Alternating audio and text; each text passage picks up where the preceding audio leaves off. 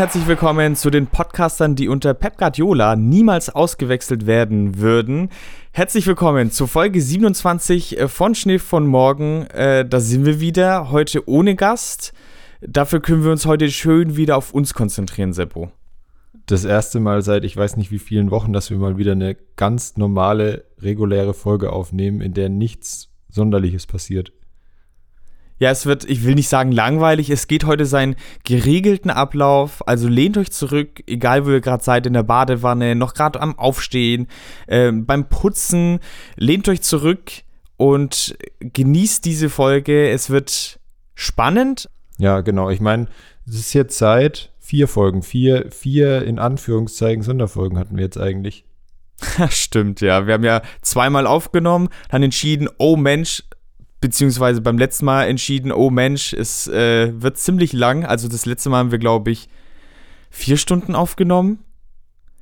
Wir gehen nochmal äh, liebe Ungefähr, Grüße an Jonas, ja. äh, an Jonas raus, der tapfer durchgehalten hat und aber auch ziemlich viel Bock hatte, muss man ja auch sagen, und aber ein sehr spannender Gast war für uns. Voll, ja, auf jeden Fall. Aber jetzt äh, mal wieder Zeit für regulären Schnee von Morgen Content. Ja, es hat auch mal wieder so ein bisschen Seppo und Markus Time gebraucht. Wir müssen wieder so ein bisschen zu uns finden, weil wenn, wenn Gast da ist, muss man sagen, da sind wir nicht ganz wir selbst ähm, und versuchen unsere brüchige Ehe, die ja mittlerweile schon ein bisschen bröckelt, schöner darzustellen. Und heute können wir uns wieder selbst therapieren mit einem neuen Spieler, den wir dabei haben. Aber davor gibt es äh, noch einen Fußballmoment, so wie immer.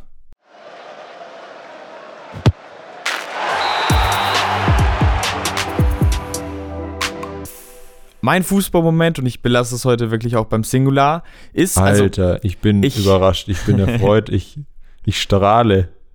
Ja, zu Recht, aber ich konnte mich nicht so wirklich auf eins festlegen, beziehungsweise wusste ich nicht so diese Folge, was ich so dran nehme. Also ich habe kurz mit einem Quiz wieder geliebäugelt, aber hatte jetzt die Vorbereitungszeit nicht wirklich dafür.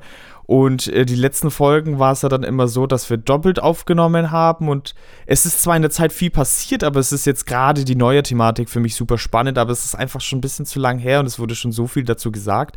Deswegen habe ich mich dazu entschieden, dass ich äh, das ganz interessant fand. In Italien äh, werden ja oftmals die Trainer immer gewechselt, also die werden ja ziemlich schnell entlassen. Es gibt viele mhm. Trainerwechsel in Italien, das ist nach wie vor so. Und äh, beim jetzigen, nein, beim ehemaligen Ribéry-Club US Salernitana äh, wurde der Trainer zweimal binnen 30 Tagen entlassen. Also Name Davide Nicola und äh, der wurde nach einem 2 zu 8 gegen Atalanta Bergamo äh, entlassen. Zwei Tage später, er konnte nochmal den Präsidenten überzeugen, hat gesagt, nee, jetzt ziehen wir nochmal alle an einen Strang, ich, ich pack das. 30 äh, Tage später wurde er dann das zweite Mal entlassen bitter für ihn, wobei, wenn es dann weiterhin nicht läuft, ja irgendwo konsequent, aber fand ich schon nochmal so Next Level und fand es auch irgendwie witzig, dass er dann 30 Tage nochmal ran darf und dann trotzdem entlassen wird. Aber es ist ja in Italien jetzt nicht so sonderlich besonders, dass äh, Trainer relativ schnell wechseln. Also ich finde immer die Vita eines italienischen Trainers schon beachtlich, wenn dann auch so dreimal derselbe Club äh, drin steht oder dann mit keine Ahnung, Anfang 40, äh, was ja doch, wir hatten es ja, hier könnt ihr nochmal die letzte Podcast-Folge hören, ist ja gar nicht so ein äh, hohes Clever. Traineralter, wenn das richtig ist, dass da schon so zahlreiche oder so viele Clubs dann im Lebenslauf von dem Trainer drinstehen. Deswegen hier so diese kleine Anekdote von mir. Davide, wenn du eine Schulter zum Ausholen brauchst, also mein Italienisch ist jetzt nicht so gut, ne? Aber. Der kann bestimmt auch Englisch. Wenn du Zuspruch, äh, Zuspruch brauchst, wir brauchen auch einen Gast für die Folge. Komm einfach mal, komm einfach mal rum. Es ist alles gut. Er ist eigentlich ganz witzig, weil, ähm, also ich sage jetzt noch nicht genau, was es ist, aber mein Fußballmoment hat halt eigentlich auch was mit einer Trainerentlassung zu tun, deswegen ist es eigentlich ganz witzig. Ich, ich, ich habe ich, ich hab tatsächlich, ich habe das mitbekommen mit dem eben zweimal entlassen innerhalb von 30 Tagen. Ich weiß gar nicht, ich, ich dachte irgendwie, dass dazwischen tatsächlich erst nochmal ein anderer Trainer war. Ich habe das nicht so genau verfolgt. Jetzt weiß ich gar nicht, ob ich tatsächlich davon sprechen würde, dass er so richtig zweimal entlassen wurde, wenn er halt eigentlich halt nach einer Rücksprache dann nochmal ran durfte und sich das naja, nicht so... er wurde ja wirklich auch beurlaubt. Ja, ja, ich weiß schon, ich weiß schon. Aber ja, es war ja dann nur sehr kurz. Also, wie gesagt, wenn jetzt dazu, es wäre die witzigere Story, wenn einfach so, keine Ahnung, er wurde Anfang des Monats entlassen, dann kommt so ein Interimstrainer, der zweimal verliert, dann holen sie den alten doch wieder und entlassen den nach weiteren zwei Wochen dann nochmal. Das Gab es ja schon auch. Also es gab ja schon auch äh, irgendwie Trainerwechsel, dann, wo dann wirklich ein anderer Trainer da war, der da dann ein, zwei Monate da war und dann kam wieder der alte ja, zurück. Ja. Also sowas ja, gab es ja. schon auch. Ja, ja, nee, natürlich. Davon träumen sie in Dortmund auch immer noch, dass der alte Trainer irgendwann zurückkommt, auch wenn es gerade ja ganz gut läuft, aber ähm, in Dortmund, in Liverpool weniger. Gerade nicht. Gerade, ich glaube, in Liverpool, da gibt es keinen alten Trainer, den sie sich so richtig zurückwünschen. Nee, aber die Stelle wird ja vielleicht bald wieder vakant. Weil langsam rumort es dann doch auch bei den Engländern, weil es ja jetzt schon seit geraumer Zeit nicht so gut läuft. Ja. Aber mal schauen. Mal schauen. Auch Rumor. Ah, du hast heute, ohne dass du es weißt, was ich nehme, äh, die perfekten Überleitungen für mich. Weil Rumoren ist auch genau das, der richtige Übergang zu meinem Fußballmoment. So, äh, wer, wer ein bisschen weiß es schon, du weißt nur nicht, dass ich mich jetzt dafür entschieden habe. Ähm, in der Woche, bevor wir jetzt aufnehmen, wurde ja Markus Weinziel beim ersten FC Nürnberg als Trainer entlassen. Und es auch nicht zuletzt kann man darüber streiten, ob es tatsächlich ein Grund war, aber zumindest die, die Ultras beim Club sehen es auf jeden Fall so, dass er sich Ach auch mit so. ihnen etwas überworfen hat, weil er zum Beispiel beim letzten Spiel, wo er dann ähm, nicht mit in die Kurve ist mit der Mannschaft, wurde er ja da stark dafür angefeindet. Und ich wollte mal so kurz mit dir drüber sprechen. Ich weiß, dass wir da zumindest eine ähnliche Meinung haben, aber ich finde das Thema trotzdem mal, ja, diskussionswürdig, wie viel Einfluss man den Fans und gerade den Ultras im modernen Fußball so zugesteht und wie viel die Fans auch von sich glauben, dass sie Einfluss haben. Weil ich finde, gerade Nürnberg wirkt schon so, als denken die Ultras, dass sie den Verein so ein bisschen führen könnten mit ihren Ansagen und mit dem, was sie machen, was ich halt einfach irgendwie nur, ja, ich weiß nicht. Also ich finde es wichtig, dass ein Verein die Fans mit einbezieht. Ich finde es zum Beispiel auch tatsächlich in, wie es gerade bei Hertha ist, dass ein ehemaliger Ultra oder Fan, wenn der halt auch die nötigen Qualifikationen hat, dann Präsident wird und da ein bisschen die Seite mit reinbekommt, finde ich jetzt nicht schlimm. Aber ich finde, die Fans müssen sich schon auch irgendwo im Klaren sein, dass im ganz modernen Fußball, also im, im, im Profifußball in, in den, sagen wir mal, jetzt mindestens den Top 5 Ligen Europas, eher in den kleineren, sagen wir mal, jetzt in Holland und so weiter, auch noch mit. Sie denken da immer, sie würden an erster Stelle kommen, aber das ist halt einfach nicht so. Und dem muss man sich auch irgendwo klar sein, warum das so ist, weil es wäre schön, wenn im Fußball es immer nur um Emotionen und um den Sport an sich geht, aber das ist halt einfach nicht so. Ich meine, wer, wer das jetzt nach sowas wie der WM in, in Katar immer noch nicht gecheckt hat, dem ist da in gewisser Weise auch nicht mehr zu helfen, weil es geht um Geld, es geht um Sponsoren und die kommen an erster Stelle für den Verein. Das ist auch irgendwo durch das ganze System bedingt, dass du dann nicht die Fans an eins kommen lassen kannst, auch wenn es schön wäre. Ich meine, ich würde mir das auch wünschen, dass die Leute, die sich wahrscheinlich am meisten für den Verein interessieren, vielleicht mehr als mancher Spieler, mehr als mancher Verantwortlicher, dass die auch in der, sagen wir mal, in der Rangordnung weiter oben kommen würden. Ist aber so nicht der Fall, auch wenn sie es oft von sich selber denken. Und gleichzeitig, und das finde ich gerade in Nürnberg oft der Fall, dass sie halt auch meinen Visis dann durchsetzen müssen. Also mit dieser krassen Aggressivität, dass sie die Leute dann beleidigen, dass sie keine Ahnung, denken, wie gesagt, sie würden den Club führen. Ja, das finde ich einfach, das ist nicht zeitgemäß, das ist auch nicht der richtige Ansatz. Es bringt nichts, wenn du irgendjemand bedrohst oder dann dich wunderst, wenn du jetzt den Trainer eh nur beschimpfen würdest, was er für ein Arschloch ist und was er für eine schlechte Arbeit macht. Wenn er dann das halt nicht freiwillig über sich ergehen lässt. Und das finde ich dann übrigens auch vollkommen in Ordnung, wenn man dann sagt, man geht jetzt nicht mit in die Kurve, wenn man sich eh nur irgendwas anhören muss, was man nicht sich anhören will. Also ich meine, es geht immer noch, dass man da gesittet miteinander umgeht, auch wenn es mal im Verein jetzt nicht so gut läuft, wie es ja in Nürnberg gerade der Fall war. Ja, ich würde deine Aussage vielleicht nur insofern ausklammern, das meinst du natürlich mit. Ich wollte es nur noch mal betonen, dass es mit Sponsoren und Geld, dass es erst ab einer gewissen Liga halt sehr wichtig wird. Die Liga wird zwar immer unterklassiger, also es fängt zwar schon immer früher an natürlich, aber ich glaube schon gerade in den unteren Ligen haben die Fans schon noch einen höheren Stellenwert und irgendwann natürlich einen, einen sehr hohen teilweise. Und es mag noch so ein paar Ausnahmen geben, aber da würde ich kurz einhaken und fragen, meinst du jetzt in der Zeitgeschichte des Fußballs, gab es da so eine Zeit, wo oder bis wann dann die Fans so an erster Stelle kamen? Oder meinst du, da gab es jetzt so in der näheren Vergangenheit noch so, oder dass man es irgendwie datieren könnte? Jetzt nicht, als der Fußball begonnen hat, sage ich jetzt mal, oder erfunden wurde, waren wahrscheinlich die Fans schon noch am wichtigsten oder so, könnte ich mir vorstellen. Aber so, dass man es jetzt also irgendwie halbwegs klassifizieren könnte. Also ich glaube zeitlich, ich glaube nicht, dass die Fans, sie waren mal wichtiger, ich glaube nicht, dass die Fans ja irgendwo fast jemals an erster Stelle kommen, weil ich meine, an erster Stelle kommen oder sollte normalerweise immer der Verein an sich kommen. Der Verein an sich steht über allem im Prinzip. Ich glaube, dass die Fans früher wichtiger waren, auch weil früher Ticketeinnahmen wichtiger waren, als sie jetzt es heute sind, zumindest in großen Teilen. Ich meine, mir ist schon bewusst, dass so während der ähm, krassen Pandemiezeit in den Lockdowns, wo es Geisterspiele gab, dass das viele Vereine sehr mitgenommen hat, weil sie natürlich keine Ticketeinnahmen hatten. Aber deswegen machen die Ticketeinnahmen gerade im Fußball, weil da einfach viel mehr, auch zum Beispiel viel mehr Fernsehgelder ja fließen. Daran kann man es auch so ein bisschen festmachen. Je, je höher die Fernseh Fernsehgelder sind, desto unwichtiger wird sowas wie ähm, Ticketeinnahmen.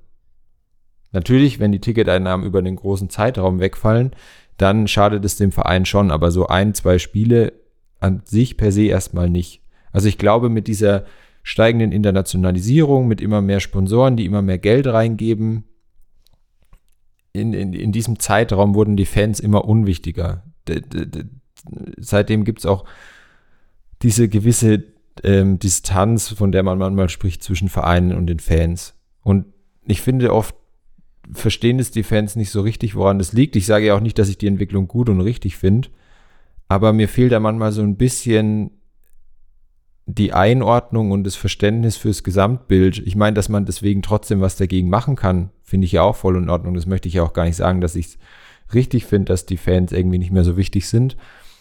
Aber ich finde so ein bisschen der Ansatz, wie man damit umgeht, ist halt dann einfach falsch. Also mhm. gerade oft diesem Ganzen dann mit so Pöbeleien und Gewalt und sowas entgegenzutreten, das hat halt einfach keinen Sinn. Ich meine, das wird mir jetzt auch kein Ultra, der meint, es ist richtig, wird mir jetzt hier dafür Beachtung schenken und dann sagen, oh ja, jetzt wo der Frost es gesagt hat in seinem kleinen Podcast, dann, dann mache ich das nicht mehr. Aber ja, ich finde, es, es hat halt keinen Zweck. Ich finde es wichtig, dass es Faninitiativen gibt. Ich finde es wichtig, dass die Fans in gewisser Weise Mitspracherecht auch im Verein haben. Einfach weil sie halt diese ja, vielleicht ein bisschen anderes Verständnis vom, noch vom Verein haben. Aber ich finde, das, was ich irgendwo kritisieren will, ist der Ansatz, wie die Fans damit umgehen. Also, dass sie sich für wichtiger nehmen, als sie eigentlich sind. Auch wenn es vielleicht schlecht ist, dass sie nicht so wichtig sind. Aber wenn man sieht, wie sie damit umgehen und wie sie es angehen, dann ist es vielleicht auch wieder gut, dass sie nicht so wichtig sind, finde ich. Im Moment zumindest. Und bei vielen sowas wie, wie halt so krassen Ultragruppierungen, die dann, keine Ahnung, auf Auswärtsfahrten mal so einen Zug zerstören oder so. Ja, um vielleicht nochmal von mir noch kurz äh, zu dem Eingangsthema zurückzukommen. Ich habe jetzt die Entlassung von Weinziel tatsächlich nicht so ganz verstanden, wobei er ja nach seiner letzten Niederlage dann, glaube ich, in dem Interview gesagt hat, äh, dass ja mit der, dass man so nach dem Motto, dass man mit der Mannschaft nichts anfangen kann dass man da nicht um Aufstieg sowieso nicht reden kann, aber er war ja teilweise im Winter auch für die Transfers zuständig, deswegen äh, konnte ich das nicht ganz verstehen, aber vielleicht habe ich es auch missinterpretiert, aber so habe ich es zumindest dann so ein bisschen mitgelesen und ich finde es jetzt schon sehr mutig, auch vom Dieter Hacking, der ja eigentlich nie gesagt hat, dass er zurück auf den Trainerposten möchte, dass er es jetzt doch macht, weil er sich halt dann komplett in Gefahr begibt, generell noch dann was mit dem Club zu tun zu haben, aber nur so viel dazu dann noch. Ja, also das ist schon auch so für mich das Zeichen so, wenn er jetzt nochmal einen Trainer holen würde, bei dem es auch nicht funktioniert, dann wäre er halt auch mit weg. Ja, und so jetzt aber auch, wenn es jetzt nicht klappt. Also es ist jetzt wenn, ein bisschen all jetzt, in. Ja, gut, gut. Da ist, da ist halt so, wenn, da ist ja wurscht mit neuem Trainer oder mit ihm, wenn die absteigen, ist er so und so weg. Ja, wahrscheinlich, wahrscheinlich. Und ich meine, dann sieht es auch ganz düster aus in Nürnberg, wenn sie absteigen in die dritte Liga. Allerdings, das stimmt. Dann, dann ist, wird es vielleicht, also keine Ahnung. Ich weiß nicht, wie lange Kaiserslautern weg war. Jetzt sieht es ja wieder ganz gut aus gerade, aber äh, mein Onkel halt hat immer Richtung. Mein Onkel hat immer FIFA gespielt und hat gemeint, er kauft sich nur immer die FIFAs, wo auch Nürnberg in der ersten Liga spielt. Ich glaube, das ist jetzt. Hat er schon lange kein FIFA mehr gespielt? ich glaube auch, ja. Und das ist auch in Zukunft. Wird eher schwierig. schwierig. Aber wer weiß, keine Ahnung. Nürnberg ist schon so ein Verein, der kann gefühlt halt. Ähm, so war es ja auch. Sie haben vor, wann war denn das? 2020 oder 21 hatten sie doch die Relegation gegen Ingolstadt, wo sie da ganz am Ende noch drin bleiben. Dann haben sie im nächsten Jahr eigentlich schon so ein bisschen zumindest um den Aufstieg mitgespielt. Es ja, kann schon passieren, dass sie. Aber schau dir, schau dir die zweite Liga generell an.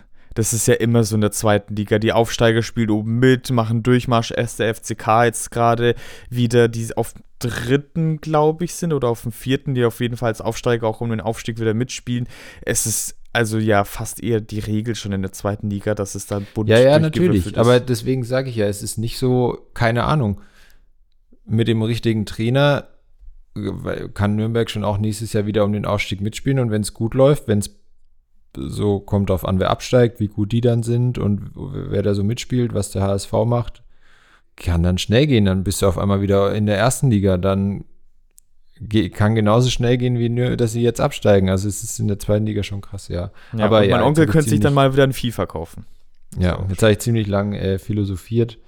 Äh, ihr könnt uns ja gerne mal schreiben, was ihr davon haltet. Wie gesagt, ich, äh, wenn es auf einer gesitteten Basis abläuft, da diskutiere ich auch gern mit, mit Ultras mal darüber. Wie gesagt, solange ich nicht beleidigt werde und äh, keine Ahnung, dann ist es ja vollkommen okay. Dann äh, schreibt uns gerne, aber bin da auch einer Diskussion nicht abgeneigt. Das war's von unseren Fußballmomenten.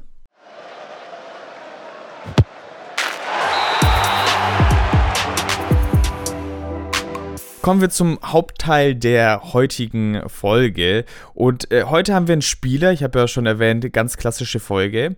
Haben wir einen Spieler dabei, über den wollte ich schon lange mal sprechen. Ich habe ihn zwischenzeitlich mal so ein bisschen vergessen, aber es ist wirklich einer der wenigen Spieler, deren Abstieg ich auch wirklich ja nicht live mitbekommen habe, aber den ich schon verfolgt habe.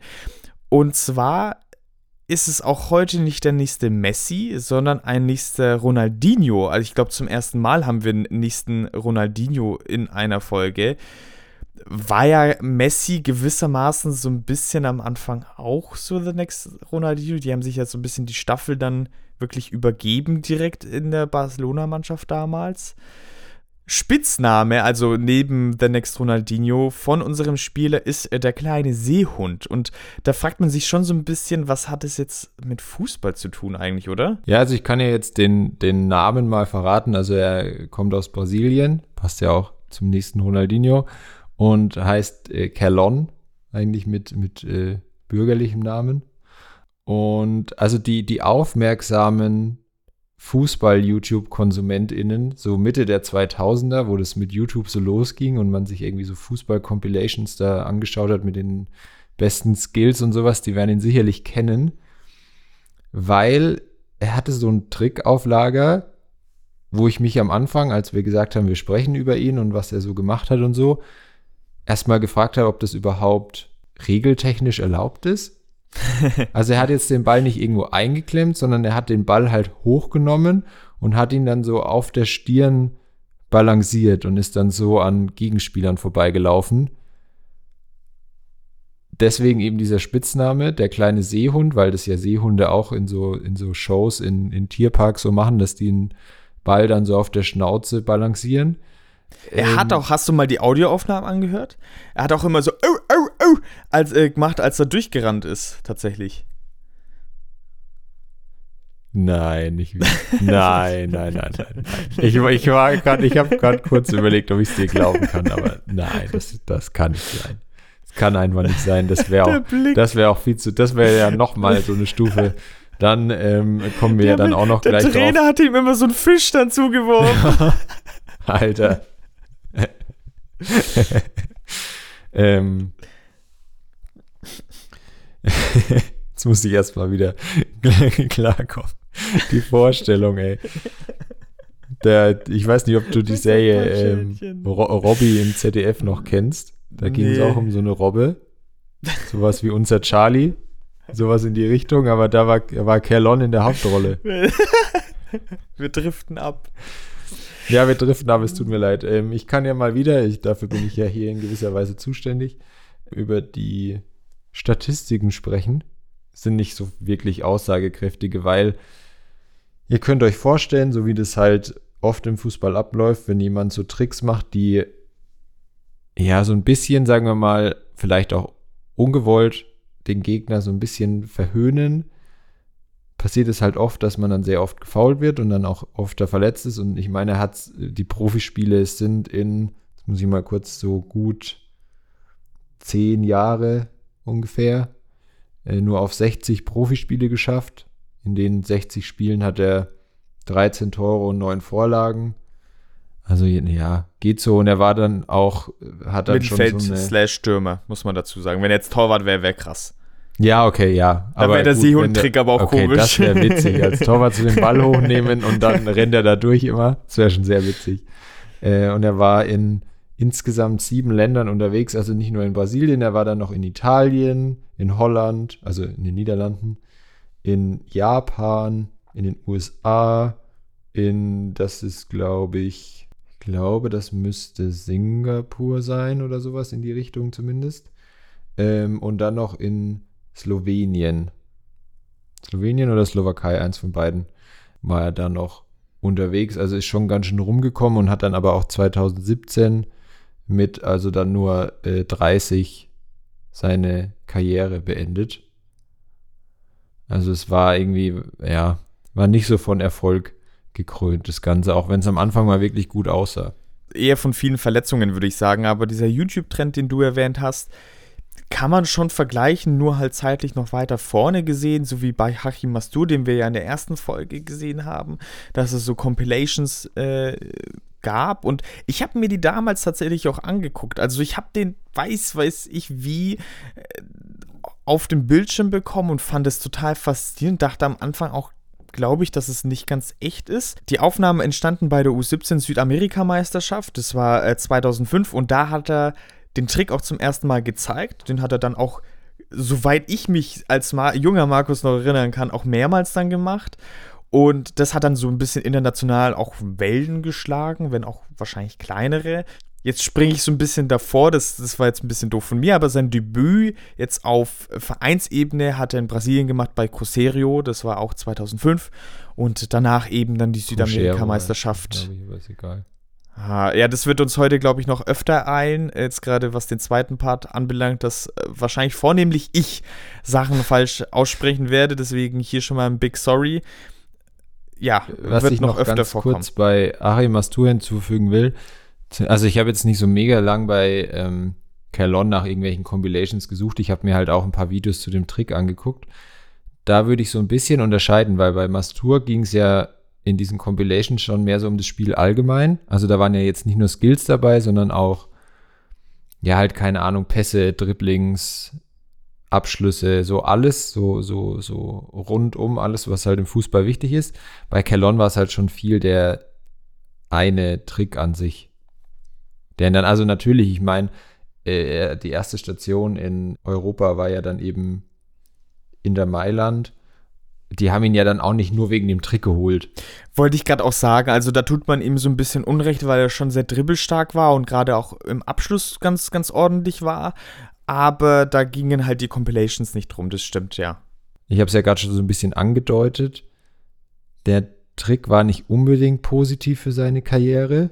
Also gerade eben, weil es ist halt so ein bisschen, er hat zwar immer betont, dass er die Gegenspieler nicht demütigen will, also, dass das halt einfach was ist, was er kann und deswegen halt auch einsetzt, ohne dass er jetzt die anderen damit fertig machen will. Also, was, was ja auch, sagen wir mal anders, auf den kommen wir vielleicht später noch, auf diese komische Drehung da von, von Anthony von, von Manchester United, die ja eigentlich gar keinen Zweck hat. Also, damit dribbelt er ja niemanden aus. Das macht er ja nicht im Dribbling. Das macht er ja nur, wenn auch keiner in der Nähe ist, so. Damit hat es ja keinen Zweck und er hat ja zumindest Gegenspieler noch damit hinter sich gelassen. Aber die Gegenspieler haben das halt, und das kann ich schon in gewisser Weise nachvollziehen, dann halt schon mal anders gesehen.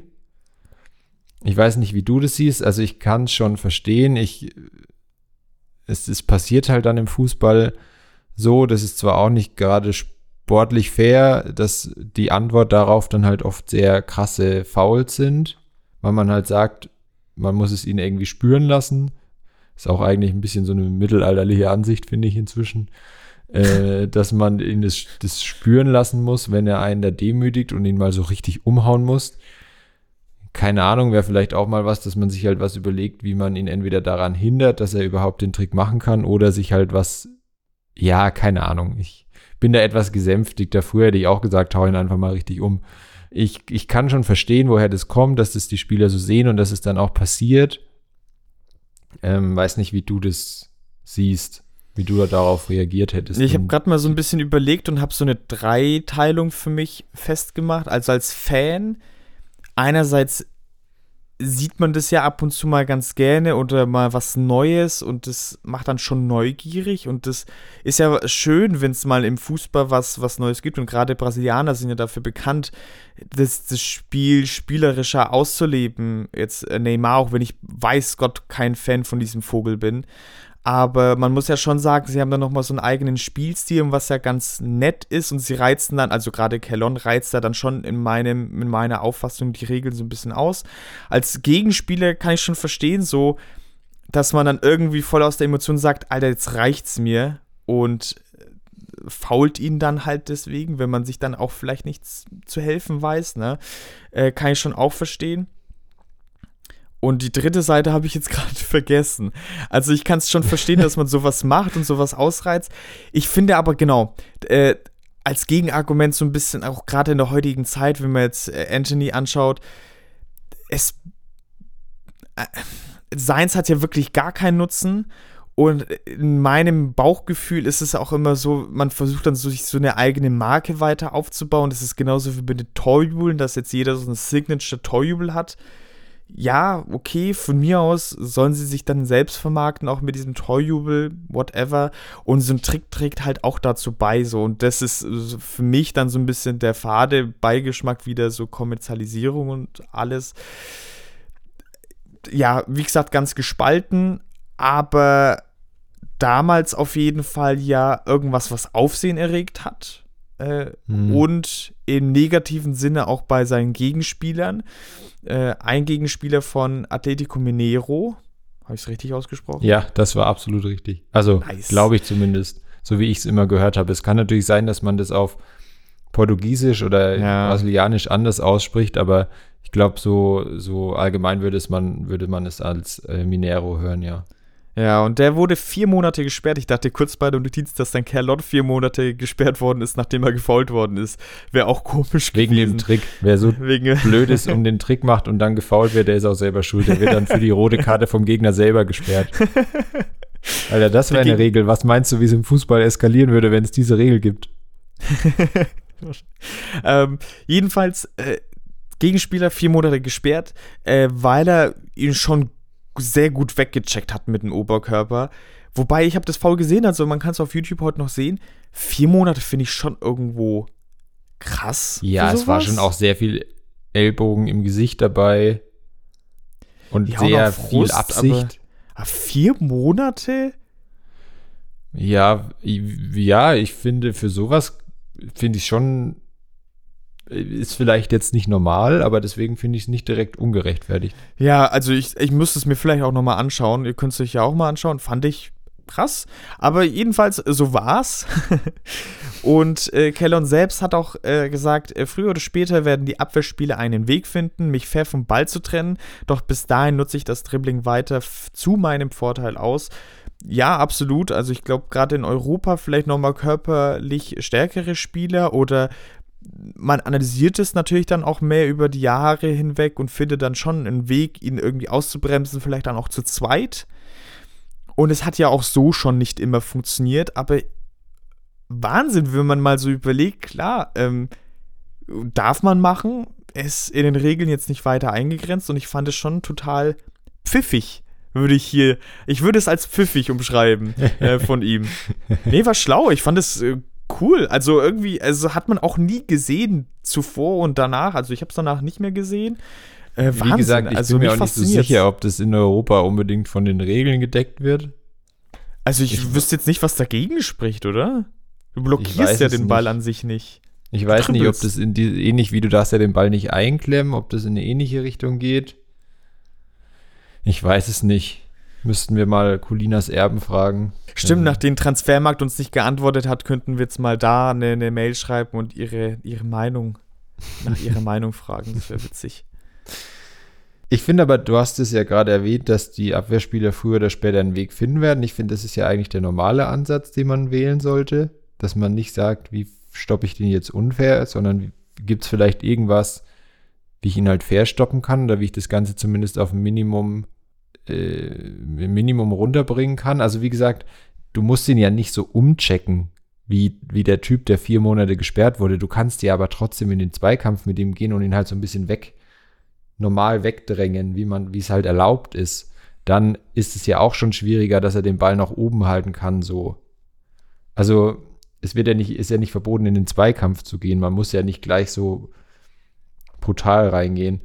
Ähm, du hattest ja schon erwähnt, äh, bester Spieler dann bei der äh, U17-Version der Copa America, die ja dann Brasilien auch gewonnen hat. Und dadurch gab es dann eben auch viel Aufmerksamkeit für ihn in Europa, logischerweise. Das sind so nur ja, Notiere, ja. Wo komme ich denn auf Notiere? Turniere, die die ganzen Scouts der großen Vereine in, in Europa sich natürlich anschauen, gerade die, die halt auf Südamerika spezialisiert sind. Ich weiß nicht, wahrscheinlich hat auch so jemand wie Rainer Kallmund hat wahrscheinlich über Jahrzehnte lang immer so U17, U19 Copa America sich angeguckt, um die ganzen Brasilianer dann nach Leverkusen zu holen. Ach so. Und du hast ja auch was gefunden, dass er dann auch in so Foren, ich finde Foren hört sich nach so Beginn des Internets, wie wir es heute kennen, an. so, so sagen wir mal so 2000 Anfang der 2000er bis so 2010, 11, da waren doch Foren so richtig, gibt es schon heute auch noch, aber damals war das doch so das Ding im Internet. Ja, mitunter. Und äh, dieser Foreneintrag ist von 2007 und da haben sich nicht viele, aber schon ein paar darüber unterhalten oder haben diskutiert, äh, wo es denn jetzt mit Kellon hingeht. Viele waren fasziniert von ihm. Einige diese Meinung vertrete ich ja auch so ein bisschen, habe ich vorhin schon ein bisschen durchklingen lassen, haben gesagt, ja, wenn er nach Europa geht, hat er keine Chance, wenn er so ein John Terry ist, wurde John Terry genannt, äh, wenn er so ein John Terry kommt, hat er eh keine Chance mehr. Und äh, wurde aber viel mit Manchester United auch in Verbindung gebracht und da ging dann auch so ein bisschen die Meinung rum, keine Ahnung, von wo sie jetzt kam, aber dass er eine ganz große Nummer sein könnte. Und ich finde, das ist eigentlich ganz schön, dass abseits der paar Artikel, die es zu ihm gibt, da gibt es ja gar nicht mal so viele. Wenn man dann so einen Foreneintrag findet und dann mal Fußballfans von damals äh, darüber diskutieren liest, wie sie ihn empfanden und, und wie das damals so wirklich, also so Zeitrelikte irgendwie. Und das fand ich ganz, ganz cool, und jedenfalls, die Essenz, was ich sagen wollte, ist, dass er ganz viel zum Beispiel mit Manchester in Verbindung gebracht worden ist und dass wir uns das jetzt nicht irgendwie Clickbait-mäßig aus den Fingern saugen, dass er damals hochgehandelt worden ist, sondern es äh, war wirklich so. Und es war ja dann auch so, er ist dann zwar 2008 erstmal zu äh, Verona, also zu Kiewo gewechselt. Das war aber eigentlich so ein Transfer, äh, der schon, also er wurde da nicht direkt ausgeliehen, sondern Kiewo hat ihn schon gekauft, aber eigentlich war das nur so ein vorgeschobener Transfer von Inter Mailand, die ihn eigentlich gekauft haben. Und er ist dann auch ein Jahr später, er hat nicht sonderlich viele Spiele gemacht, weil er sich dann auch mal verletzt hat, ähm, ist er dann auch zu Inter Mailand gewechselt. Und dieser Wechsel zu Inter Mailand 2009, also da war ja Inter erstmal richtig gut. Also die haben ja dann auch 2010 zum Beispiel die Champions League gewonnen. Ja. Der Titel, den hat er übrigens auch, auch wenn er wahrscheinlich kein Spiel für die gemacht hat, aber er ist offiziell Champions League-Sieger. Finde ich eigentlich auch ganz witzig. Stimmt. Und ja. es ist nämlich so, sie hatten eigentlich, ich weiß nicht, ob es diese Regel in Italien noch gibt, aber damals gab es die auf jeden Fall noch, dass Inter zu Beginn dieser Saison eigentlich schon zu viele Nicht-Italiener, also ausländische Spieler im Kader hatte, als sie eigentlich hätten einsetzen dürfen. Also da musste dann halt immer jemand aussetzen. Und er hat sich gerade in dem Moment auch einfach von einem Kreuzbandriss erholt. Also Inter hätte ja auch sagen können, okay, nee, jetzt lassen wir ihn mal noch ein Jahr in, in Verona und er soll da mal wieder fit werden. Aber sein Berater, der kein Unbekannter ist und inzwischen leider auch etwas zu früh äh, verstorben ist, war Mino Raiola. Und für den war das natürlich kein Problem, dass er seinen Schützling trotzdem bei Inter Mailand untergebracht hat, weil ich meine, er ist immerhin Mino Raiola. Für Kiewo hat er dann letztendlich nur vier Spiele dann gemacht und äh, bei Inter kamen nicht wirklich viele Spiele hinzu, denn da hat eine unheimlich große Konkurrenz geherrscht im Kader von Inter Mailand. Äh, zum Beispiel im Sturm äh, Eto, der ja dann äh, potenziell direkte Konkurrenz für ihn war. Und zum Zweiten kam einfach hinzu, dass er sich wahnsinnig viele Verletzungen hinzugezogen hat. Ob jetzt mit Seehundtrick oder ohne. Also da zähle ich äh, zwei Kreuzbandrisse, äh, Knöchelverletzungen ohne Ende und insgesamt in seiner Karriere, was man zumindest so weiß, sind es äh, sechs Knie- und zwei Knöchel-OPs. Und das ist sogar für viel verletzte Spieler ein Wert, der nicht zu unterschätzen ist. Also ist schon nicht ohne. Gerade Knieverletzung und Knöchel ist auch beides blöd. Es ist jetzt kein Muskelbündelriss, was dann wieder zusammenwächst oder irgendwas, sondern das ist halt schon blöd. Gerade so viele Operationen auch und ich meine, sechs Knie-OPs ist schon krass. Da kannst selbst du nicht mitreden. ja, nee. Wobei ich gestern ich war gestern joggen und mir tut wieder brutal die Leiste weh, muss ich sagen. Ich übe auf dem Halbmarathon und ich, ich zweifle dran, ob es, ob es wirklich was wird. Ey, ich habe ich hab, ich hab mich heute, als ich heute aufgewacht bin, habe ich mich wie nach einem Suff gefühlt. Nur dass ich eigentlich, eigentlich habe ich was Gutes gemacht am Vortag. Gut, Erst könnte man jetzt beim Suff auch sagen. Nee, aber es, es, ich hätte wirken können so ein bisschen, ja. Also oh. mir, mir ging es nicht so, nicht so geil. Ja. Naja, ich, ich, wir können ja auch mal wieder zusammen trainieren. Ich mach dich schon fit. Du. Ich fahre dann so mit dem Fahrrad nebenher. ähm, bin doch schon beim Daniel Aminati im Programm. Ich mach dich krass.de hat er doch damals gemacht. Kennt ja, stimmt. Noch? Oder stimmt. die Soos hat doch auch so ein Programm gehabt. Ja, stimmt, aber stimmt, das gab es von Daniel Aminati auch. stimmt, sowas ja. gibt es jetzt eigentlich gar nicht mehr so, ne? Ach doch, oder doch, so Kollege oder so Alpha-Programme. Aber es ist nicht mehr so, so als Fernsehwerbung aktuell. Nee, das stimmt, das stimmt. Das wird jetzt aber auch immer mit so einem Erfolgscoach dann verbunden wahrscheinlich. Ja. Er macht dich nicht nur körperlich krass, sondern auch mental fürs Mindset, dass du ein Alpha-Fan bist, auch. Ach, keine Ahnung. Aber ähm, wir schweifen schon wieder ab. Er ist dann nach seiner Zeit bei Inter, das habe ich ja vorhin schon kurz erwähnt, noch so ein bisschen durch die Weltgeschichte getingelt, ohne wirklich viel zu spielen, ohne großen Impact zu haben. Ich glaube auch nicht, dass es bei ihm so wie bei anderen die wir ja schon hatten, irgendwie so Marketinggründe hatte, warum die ihn geholt haben. Der hat sich halt einfach mal noch ein bisschen probiert, wo es halt funktionieren kann. Und so das Letzte, was man rausfinden konnte, über ihn zumindest, ich glaube, du hattest ja mal geguckt, wir können das auch nicht ganz bestätigen, aber so zumindest in einem Artikel, dass er dann äh, bis vor zwei Jahren noch in den USA gelebt hat und dort auch eine eigene Fußballschule hat, wo natürlich nur dieser Trick den Leuten beigebracht wird. Ja. Nee, natürlich nicht. Aber zumindest äh, sind das angebliche Wappen ein Seehund, der den Ball auf der Nase trägt. Das finde ich ja schon irgendwie witzig. Das äh, beweist ja dann auch gewissen Humor, wenn er das so macht, dass das so mit ihm verbunden ist, dass er, wenn er da sowas hat, es auch äh, dann so mit einsetzt. Aber wie gesagt, wir können es nicht ganz bestätigen. Wir würden da jetzt dem Artikel bei Spox auch nicht ganz widersprechen wollen, dass es gar nicht stimmt, aber vielleicht gibt es die Fußballschule auch nicht mehr aber wir haben dazu zumindest nichts ähm, Bestätigendes gefunden, aber finden es schon ganz witzig eigentlich, dass wir es nicht rauslassen wollen. Genau, und das ist jetzt so ein bisschen die Geschichte äh, von Kellorn und was aus ihm geworden ist. Letztendlich, ja, bei Weitem, da hatten wir schon Spieler dabei, aus denen mehr geworden ist, die dann wenigstens so eine halbwegs okay Karriere hatten. Für Kellorn lief es dann eigentlich gar nicht mehr gut. Was eigentlich schade ist, weil durch ihn ja natürlich ein guter Fußballer verloren gegangen ist, aber ich hätte auch gerne mal in der europäischen Liga so einen Signature-Move gesehen, tatsächlich. Also, was das dann für ein Aufsehen erregt hätte, gerade vielleicht auch in der heutigen Zeit mit Social Media etc., wäre Wahnsinn. Also, mich würde es auch mal freuen, wenn so ein Spieler das noch jetzt so. Weiß ich übrigens nicht, ob mich das dann so freuen wird, weil wir kommen jetzt auch zum zweiten Thema und wir dürfen beide uns eine Top 5 äh, Erstellen von Signature Moves, da muss ich auch mal nochmal nachfragen, nach was wir gehen, nach wie cool wir den Move finden oder wie sportlich gut wir den finden oder wie Alles. scheiße wir ihn finden, keine Ahnung. Weil irgendwo hätte ich den Seehund-Trick auch nicht so geil gefunden, wahrscheinlich. Wenn ich mich über Neymar aufreg, dann würde mich das wahrscheinlich auch nerven. Ich weiß es nicht. Ja, also ich, ich habe einfach so das, was ich, ich habe das alles so ein bisschen mit reingenommen. Also was ich selber cool finde, was, was auch irgendwie was gebracht hat, wo die, also wir verlinken auch von den, zumindest jeweils von unseren Top 5, die ja jetzt wahrscheinlich doch ein bisschen anders aussehen, die, die Videos dazu immer noch in der, in der Podcast-Beschreibung. Könnt ihr euch da also nochmal anschauen, auch wie die Tricks aussehen.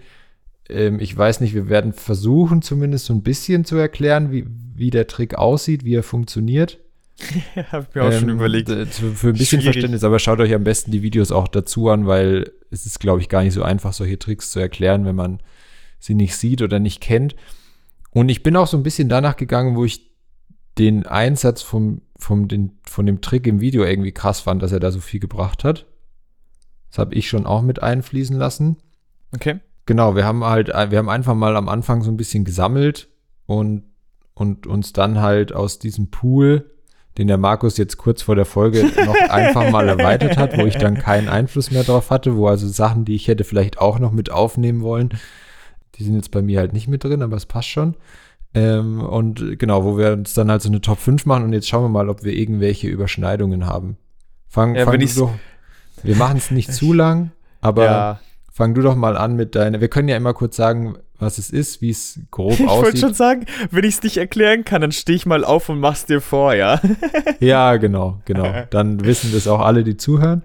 Und, dann kommt ein Krankenwagen, dann weiß man, dass es fehlgeschlagen hat, der Trick beim Zeigen. Ja, genau. Wenn die Folge dann auf einmal abbricht, dann wisst ihr warum. ähm, Wii U, Wii U, Wii U. und vielleicht Äh, können wir ja noch kurz erklären, warum wir es genommen haben. Ja, dann äh, fange ich doch einfach mal an. Ja, genau. Mein Platz 5 ist, ich habe mich jetzt schwer getan bei den Platzierungen, muss ich ein bisschen sagen, aber bei mir gehören da alle Spins rein, also von der Sidan-Rolle oder Sidan-Spin äh, zum McGeady-Spin, den ich so ein bisschen origineller finde, weiß ich nicht. Ähm, oder dann, welchen habe ich vergessen? Den Berber-Spin, den ich am coolsten von den drei eigentlich noch finde, glaube ich. Weil es dann schon noch so ein bisschen eine andere Drehung ist. Weiß ich nicht. Jetzt kann ich wieder sagen, mit, mit, der, mit dem Sidan-Spin habe ich mein schönstes Hallentor ever geschossen. Was war äh, ein sehr schönes Hallentor gewesen ist. Aber das zumindest bei mir auf Platz 5. Warum? Also, jetzt muss ich nochmal erklären kurz. Also, Ich finde es auf jeden Fall schon wieder gut. Es ist dasselbe Problem wie bei den Fußballmomenten. Da heißt es, man legt sich auf einen Trick pro, pro Platzierung fest und du nimmst einfach alle Spins auf Platz 5. Mein, mein Platz 5. ich habe Nein, den, äh, okay. ich habe den okay. Sidan, die Sidan-Rolle oder den Sidan-Spin auf Platz 5 genommen, weil ich nicht alle Spins auf Platz 5 nehmen durfte, um zu, das ein bisschen zu äh, visualisieren. Man bleibt dann praktisch vorm Gegner kurz stehen und dreht sich dann und nimmt dann vom, je nachdem welcher, welcher der starke Fuß ist, jetzt dann von der linken Hacke den rüber auf die rechte Hacke und dreht sich dann so mit ein. Ich glaube, das macht sich besser, aber ich glaube, den Trick kennt man. Deswegen jetzt bei mir bloß Ja. auf Platz 5. Man sieht ihn nicht oft. Aber warum mit der Hacke? Das macht man doch mit der Sohle. Stimmt, du hast recht, sorry, ja, äh, mit der Sohle, ja, ja. man zieht ihn recht. dann halt mit der Sohle so mit, während man sich so um 360 Grad um den Gegner rumdreht. Genau. Und man sieht es jetzt nicht oft, hat schon Impact, man kommt halt an einen Gegner vorbei. Verhöhnend ist es eigentlich gar nicht, finde ich. Das hat sich Nee. so in, in der, in der, in der, in den Trickbranche oder ich weiß nicht, wie ich es umschreiben könnte, halt so etabliert. Deswegen ganz kurz, das ist mein Platz 5. Der ist tatsächlich mein äh, Platz 4. Ich habe den auf 4, weil ich, also den, den hat ja, du hattest den ja auch bei Garincha noch, bei dem Brasilianer, der ja doch eher gespielt hat als sie dann, ein ganzes Weilchen, auch schon gesehen. Ich finde halt, man bringt ihn vor allem mit Zidane in Verbindung. Wenn ihn eigentlich jemand kennt, dann kennt man ihn von Zinedine Zidane. Und er war schon sehr, ja, Zidane hatte ja schon so eine sehr elegante Art und Weise, Fußball zu spielen. Das ist auch so einer der Spieler, die ich gern jetzt, wo ich irgendwie anders Fußball schaue, als, keine Ahnung, mit fünf oder sechs. den ich jetzt gern mehr sehen würde nochmal, so in live, weil er Ja. schon, schon ein richtig geiler Fußballer war. Äh, ich habe auf Platz 5 ähm, die, die Übersteiger von Cristiano Ronaldo, Ich wusste es, ich hätte es auch nehmen sollen. Ich bereue es gerade so ein bisschen. Stimmt. weil, stimmt. also das ist ja an sich kein besonderer Trick, so ein Nee. Übersteiger. Also Übersteiger ist quasi, du, du fährst halt, statt den Ball mitzunehmen, steigst du quasi so über den Ball mit dem Fuß und lässt halt den Gegner so, dass er nicht weiß, wann du jetzt Ich wirklich hoffe- weiter dribbelst. Ich hoffe, wir müssen keinem Übersteiger erklären. Das, das wäre schon. Ja. Aber die von Cristiano Ronaldo, klar, er hat es auch irgendwo oft mal übertrieben mit 800 Stück am Stück.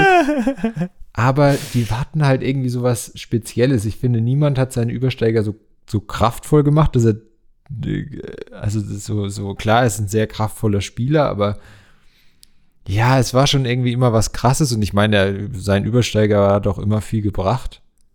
Durch diesen schnellen ersten Schritt, den er auch hat und, und sowas. Deswegen war für mich so diese Kombi aus äh, schon ein bisschen übertrieben, aber auch, es hat schon auch viel gebracht. Es ist nicht so Anthony-mäßig, der kommt, glaube ich, in keiner unserer Listen vor, hoffe ich. Na, je Ähm, nachdem, was, nach was man halt geht. So, wenn es halt die Ja. Unnötigkeit ist oder so, Platz 1 mit Neymar. Ja, natürlich. Ohne aber genau, das, es gab viele Übersteiger von Ronaldo, die unnötig waren, aber er hatte schon auch viele, die halt was gebracht haben, so.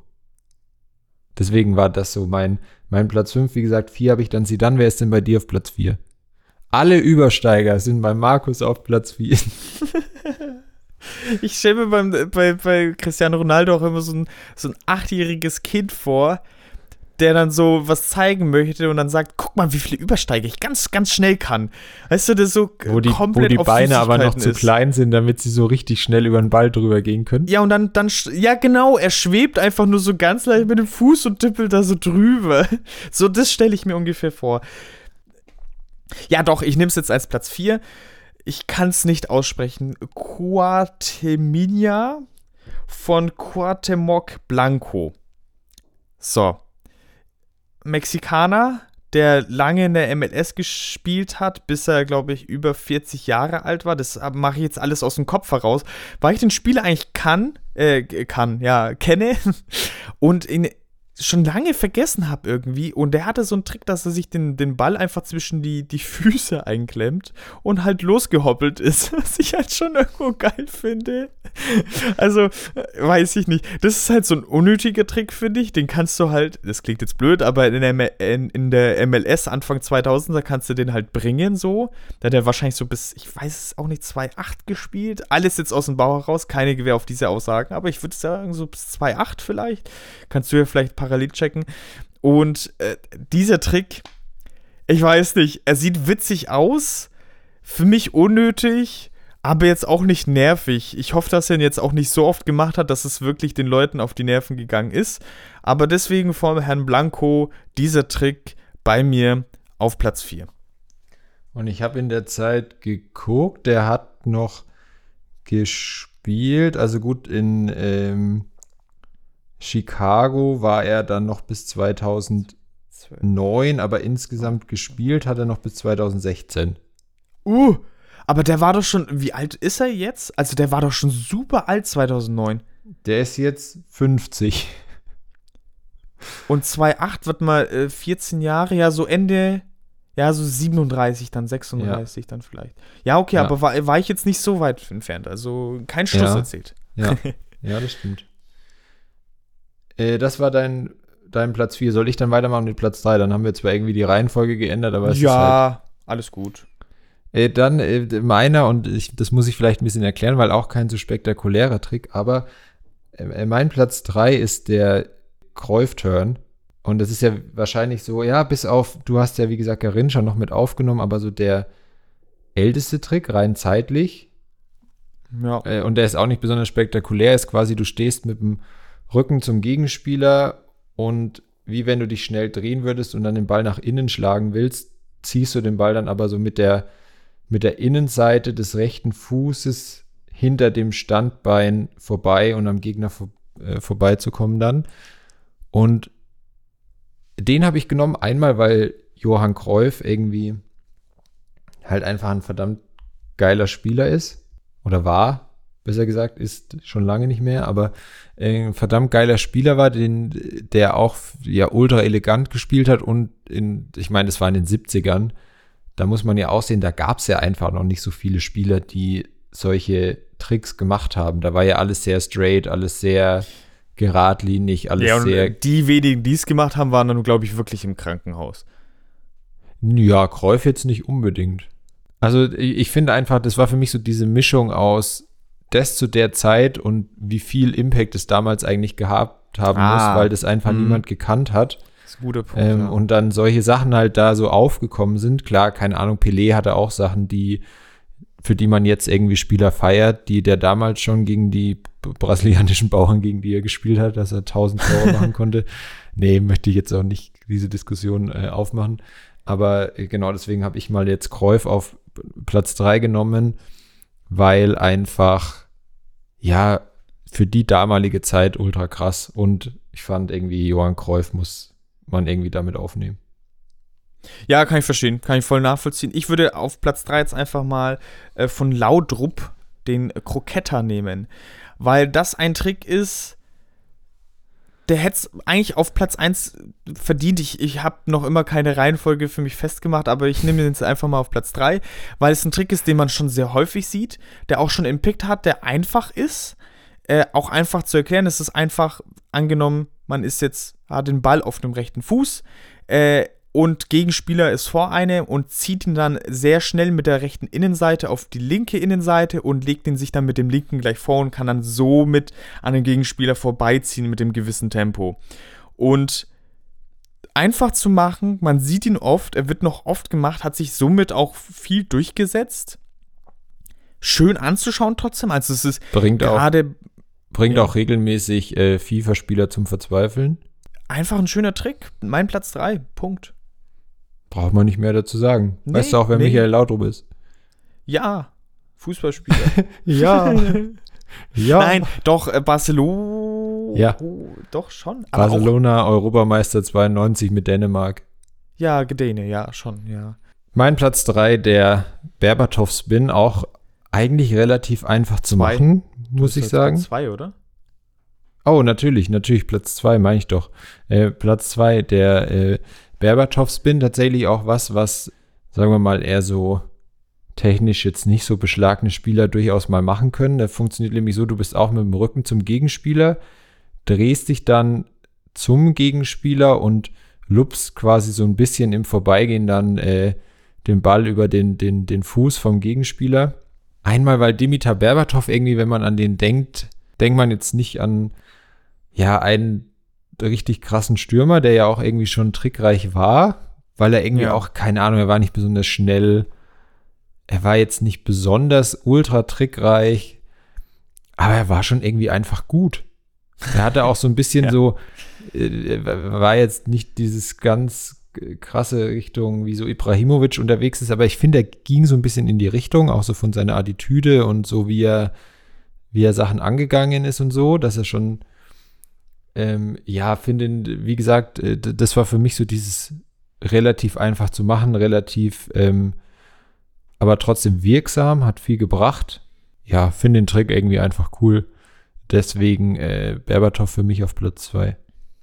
Mein Platz 3 ist der Pedalada. Immer noch Platz 2 dann, auch wenn ich gerade 3 gesagt habe, aber deswegen sind wir jetzt trotzdem bei Platz 2. Ähm, auf Platz 2 bei mir kommt der Elastico von Ronaldinho. Also ich habe jetzt kurz nochmal geguckt und ich fand den Pedalada, hieß der äh, wohl, könnte auch äh, ein deutscher Name sein, äh, von Rubinho ganz gut. Also von Rubinho ist es dieser, dieser Hackenstopper von der Flanke, wo man so antäuscht, als würde man flanken, aber dann doch noch stoppt. Schwierig zu erklären, finde ich. Den Elastico mhm. kennt man wohl eher, das ist diese diese Schwungbewegung von der Innenseite an die Außenseite des Fußes und eine fließende Bewegung mit dem Körper noch so ein bisschen Samba getanzt, parallel dazu. Und gerade bei Ronaldinho, und, also es sah unheimlich gut aus, war natürlich, war es ein Verhöhn-Move? Teilweise vielleicht schon, aber man kann ihn auf jeden Fall respektieren, auch auf jeden Fall, um am Gegner vorbeizukommen. Das hat ja gerade beim Ronaldinho oft geklappt. Gerade für mich auch ein Platz 2 weil ich als meine Torwartzeit zumindest äh, zu Ende war oder auch parallel dazu immer, habe ich den Trick tatsächlich oft versucht äh, zu machen, habe es aber nie so richtig hinbekommen. Entweder war mein Fuß dann ein bisschen zu schnell und ich habe ihn dann zweimal berührt praktisch, dass es nicht eine flüssige Bewegung war. Oder weiß ich noch einmal, dass ich den Move schnell probiert habe. Aber dann hatte ich zu viel Schwung auf dem Fuß und dann ist der Ball so nach oben gegangen und dann in den Unterleib meines Gegenübers. Das war, glaube ich, der Nico damals oder so. Ich habe den Move probiert im Training und habe ihm schön richtig unten reingebolzt. Mehr oder weniger. Also schöne Erinnerungen ähm, an diesen Trick, mehr oder weniger. Deswegen bei mir auf Platz 2. Gut, und wann äh, bei mir auf Platz 1? Tatsächlich, du hattest sie dir nur auf Platz 5, äh, der McGee-Spin. Das war für mich so die Mischung aus, äh, einmal finde ich es krass, dass der einfach nach Aiden McGeady benannt ist, der ja jetzt keine so krasse Karriere hatte. nee, man kennt den einfach gar nicht. Also, äh, was heißt gar nicht? Ich kenne den tatsächlich vor allem halt als von dem Trick auch. Also ich, mhm. keine Ahnung, er war schon auch mal bei, bei FIFA konnte man ihn in Jahren ganz gut einsetzen, weil er halt ziemlich schnell war auch. Ja. Aber ähm, auch ein Trick, der schon viel eingesetzt wird, finde ich. Also von den unterschiedlichsten Spielern ich finde, der, und, und das war eben für mich ein, es gibt da diese Szene, wie gesagt, wir verlinken die Videos, wo McGee das selber bei Celtic noch gegen die Rangers macht und da einfach zwei Gegenspieler so komplett stehen lässt, die einfach gar nicht wissen, was gerade passiert. Es funktioniert quasi so, du nimmst ähm, zum Beispiel eben auch wieder, es sind irgendwie alle Sachen, die ich habe, fangen mit dem Rücken zum Gegenspieler an, ähm, ziehst den Ball so mit der Innenseite, sage ich jetzt mal, vom rechten Fuß an deinem Standbein vorbei zurück, um ihn dann mit dem Standbein, also in dem Fall mit dem linken Außenriss, dann in die andere Richtung am Gegenspieler vorbeizuspielen. Wie gesagt, das war für mich so diese Mischung, wird viel eingesetzt, äh, sehr effektiv, oft zumindest, ähm, und in dem Video äh, mit, wo, wo er den Gegner wirklich am krassesten stehen lässt und dann auch noch zwei Gegenspieler auf einmal, plus, dass er einfach nach so einem Spieler benannt ist, den man eigentlich jetzt nicht so kennt. Alle anderen, die wir hatten, die waren ja jetzt nicht nur so wegen ihrem Trick bekannt, außer der ähm, ähm Blanco. Guatemoc Blanco vielleicht, den, den äh, du noch hattest, aber die anderen, die kannte man ja schon nicht nur deswegen. Und ich glaube, McGeady, wenn der jetzt diesen Trick nicht gehabt hätte, weiß ich nicht, ob man den jetzt noch so richtig auf dem Schirm hätte. Bei mir auf Platz 1 ein Trick, ja, der glaube ich gar nicht mehr so als Trick wahrgenommen wird, der eher als Elfmeter-Variante. Hm, Habe ich mir jetzt schon gedacht. Akzeptiert wird, hat sich komplett durchgesetzt. kann natürlich böse schief gehen, kann auch als Verhöhnen des Torhüters schon wahrgenommen werden, aber ich glaube, so eine richtige Diskussion darum geht es nicht. Ich rede natürlich äh, vom Panenka, der auch natürlich in abgewandelter Form, wenn man es jetzt nicht als Elfmeter macht, habe ich ihn zumindest als Kuchao gefunden, von Totti wohl. Ähm, das heißt, einfach so ein, so ein langer Chip ins lange Eck, äh, wenn der Torwart so ein bisschen weiter vom Tor steht. Hm. Bisschen verschwimmen, also die Grenzen, ist es noch ein Trick, ist es nicht einfach ne, Teil des Fußballs, keine Ahnung. Aber Panenka kann man ja auf jeden Fall dazu zählen total schon seit Jahrzehnten natürlich fest verankert irgendwie. Äh, ja, gerade als letzter Elfmeter äh, wird ja oftmals irgendwie auch die Mitte genommen, weil, äh, ne, wenn es jetzt der entscheidende Elfmeter ist, welcher Torwart würde da stehen bleiben in der Mitte? Also ich erinnere mich, 2012 war es dann Chelsea gegen Bayern im Finale. Und da dachte ich mir so auch, ja, Drogba war der letzte Elfmeter, schießt halt in die Mitte so, aber der neue, was willst du da machen als Torwart? Das ist eine ganz scheiß Situation. Aber er hat ja keinen Panenka gemacht, das wäre krank gewesen. Nein, ey. er schießt aber in die Mitte, darauf will ich ja hinaus so.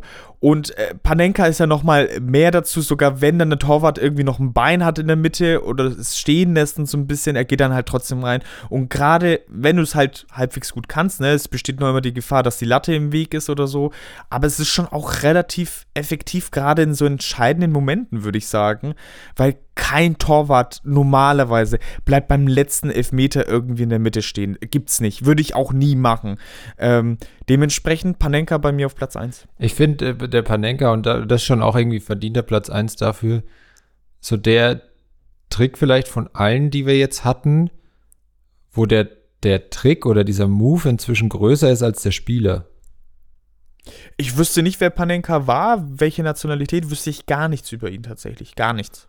Also es ist ja schon so, wenn man jetzt Panenka hört, hört denkt man ja eher an den Elfmeter als direkt. Absolut. Also klar, wenn du jetzt, äh, der ist auch ja so benannt einfach, weil bei McGeady ist ja immer noch dieser Spin dabei. Wenn du jetzt nur McGeady hörst, da denkst du jetzt auch nicht gleich an den Trick.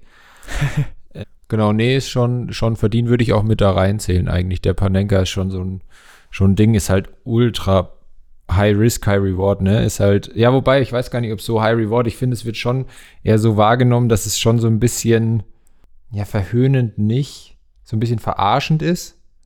Ja, naja, kann ich schon verstehen. Ist halt ultra peinlich, wenn der Torwart stehen bleibt und ihn fängt.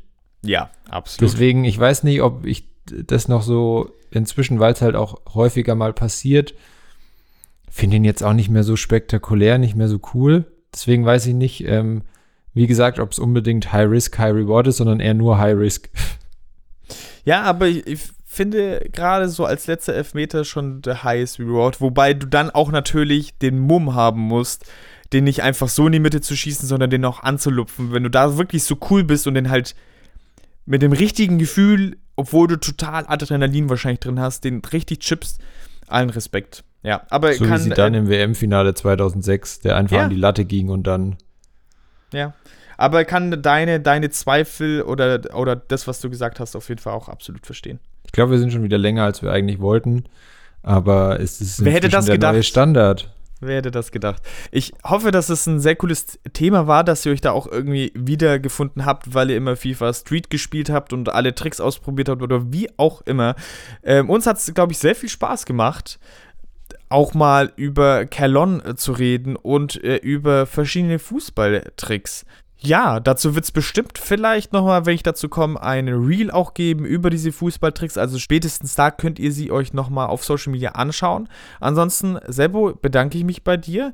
Ähm, in drei Wochen dann wieder mit einem frischen neuen Thema. Und da geht es dann schon so langsam in die heiße Phase der Saison, wenn wir uns das nächste Mal sprechen. Ähm, Ja. Also so Stimmt. 25., 26. Spieltag dann wahrscheinlich. Na, ein bisschen weniger, 24. könnte es sein. Ich weiß nicht, ob Also- noch mal irgendwie eine englische Woche dabei ist. Es ist ja, das weiß ich nicht. Ja, gerade Champions League dann auch Champions oder League, ja. international. Ähm, wird, wird spannend und äh, gerade Meisterschaft ist ja gerade auch spannend und genauso spannend wird es bei uns auch äh, weitergehen, wenn es dann wieder heißt Folge 28 mit einem komischen Intro mit mir, Markus und dem Seppo natürlich auch. Schöner hätte ich es nicht sagen können. War auch mir wieder, wieder eine Ehre, auch mal wieder so eine ganz reguläre Folge, hat jetzt auch mal irgendwie wieder Spaß gemacht, zu unseren Wurzeln zurückzukehren und nicht nur einfach wieder eine Sonderfolge zu machen, die wir wieder hätten in zwei Teile aufteilen müssen, sondern dass wir dann auch tatsächlich in drei Wochen mal wieder sprechen und nicht erst wieder in sechs Wochen. Das stimmt, ja. Macht's gut, gut Kick in die Runde, meine Freunde. Bis zum nächsten Mal.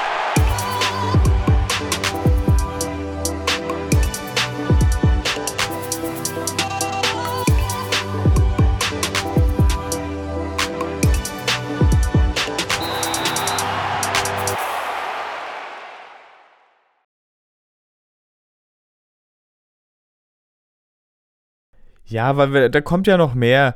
Außerdem könnten wir auch dann thematisieren, dass zwar ich mehrere Fußballmomente habe, aber die dann trotzdem in Summe kürzer dauern als immer deine Themen. Nee, das glaube ich nicht.